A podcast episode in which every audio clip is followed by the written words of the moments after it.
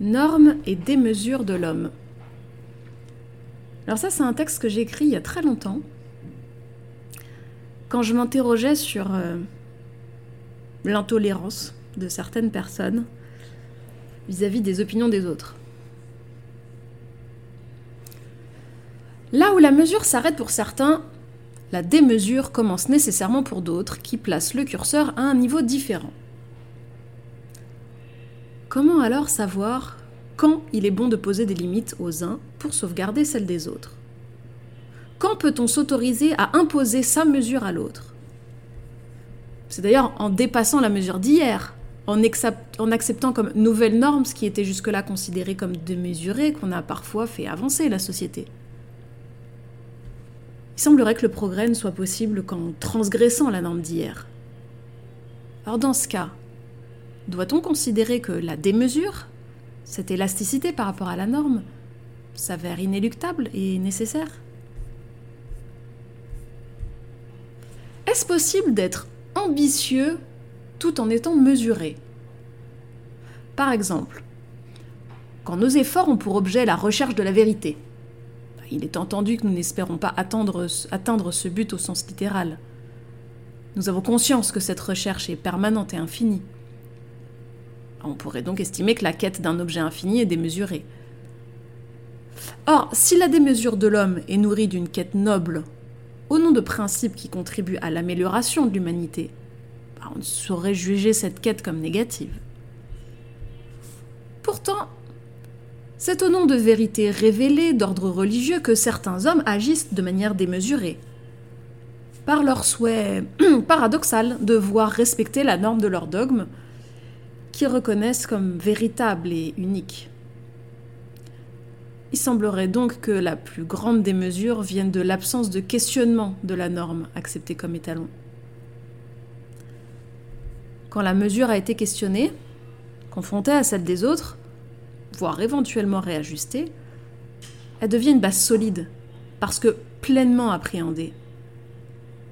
En revanche, quand la norme ne tolère pas la discussion, bah, sa transgression est nécessairement vécue comme insoutenable et ne peut trouver comme réponse pour s'apaiser que la destruction de ce qu'il a outrepassé.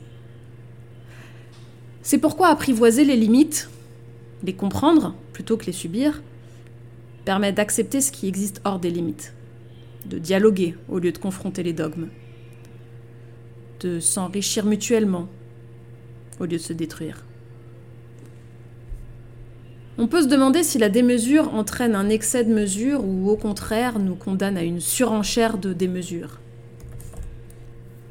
Par exemple, prenons l'automatisation massive des métiers qui va entraîner, prévoient les experts, une perte de leur métier pour la moitié de la population américaine en 20 ans.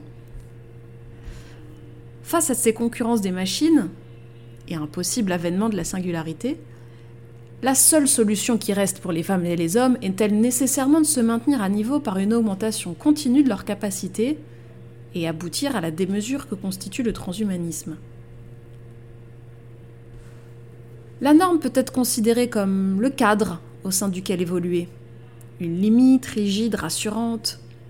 C'est d'ailleurs avec cette conviction que l'on pose des limites à l'enfant pour l'aider à se construire, comme un tuteur, pour lui permettre de poser les premières pierres de son édifice intérieur. Une liberté totale laissée aux enfants effacerait les limites au profit d'un monde aux contours infinis, ce qui reviendrait à les livrer à une angoisse existentielle. Montessori parle d'une grande liberté au sein d'un cadre euh, très ferme. C'est pourquoi la démesure absolue n'est pas souhaitable pour l'enfant. Il est donc nécessaire de proposer une norme, tout en laissant la possibilité de la questionner dès lors qu'il est en capacité de le faire sans que cela lui fasse perdre pied. Il a d'ailleurs vocation à s'affranchir de cette première norme proposée, pour construire la sienne propre, afin de développer son potentiel d'homme. Il doit simplement maîtriser en premier lieu la limite pour pouvoir la dépasser. La norme peut donc être appréhendée comme une ligne à l'horizon qui sera inévitablement déplacé, le point de départ d'une réflexion qui invite à tester son élasticité pour ne pas se sentir prisonnier, le lieu où tente de s'exercer le libre arbitre. À titre personnel, j'ai besoin de considérer que les normes que j'ai intégrées ont des contours mouvants pour les considérer vivantes. Leur rigidité me laisserait sinon penser que je suis à la merci d'un organisme mort. Et cette perspective mortifère m'étouffe et me prive de mon élan vital. C'est de cette vitalité que se nourrit l'impulsion qui convertit, la réflexion en engagement dans l'action. Que le concept construit en chambre prend vie à l'échelle d'une société. Quand on évoque la démesure, une connotation négative vient spontanément à l'esprit et on pense à un excès qu'il convient d'éviter. Pourtant, on peut simplement considérer son sens premier en le dénuant de tout jugement et l'appréhender comme ce qui dépasse simplement la mesure généralement acceptée, ce qui est habituellement jugé dans la norme. Les hommes semblent avoir une tendance naturelle à la démesure. Dans ce contexte, la norme joue le rôle d'une privation de liberté par des règles établies pour permettre de faire vivre le contrat social. La maîtrise des passions contribue ainsi au bien vivre ensemble. À mon sens, il convient, à la différence des croyances religieuses, de ne pas imposer de dogme pour encourager à évaluer soi-même les limites que nous estimons souhaitables.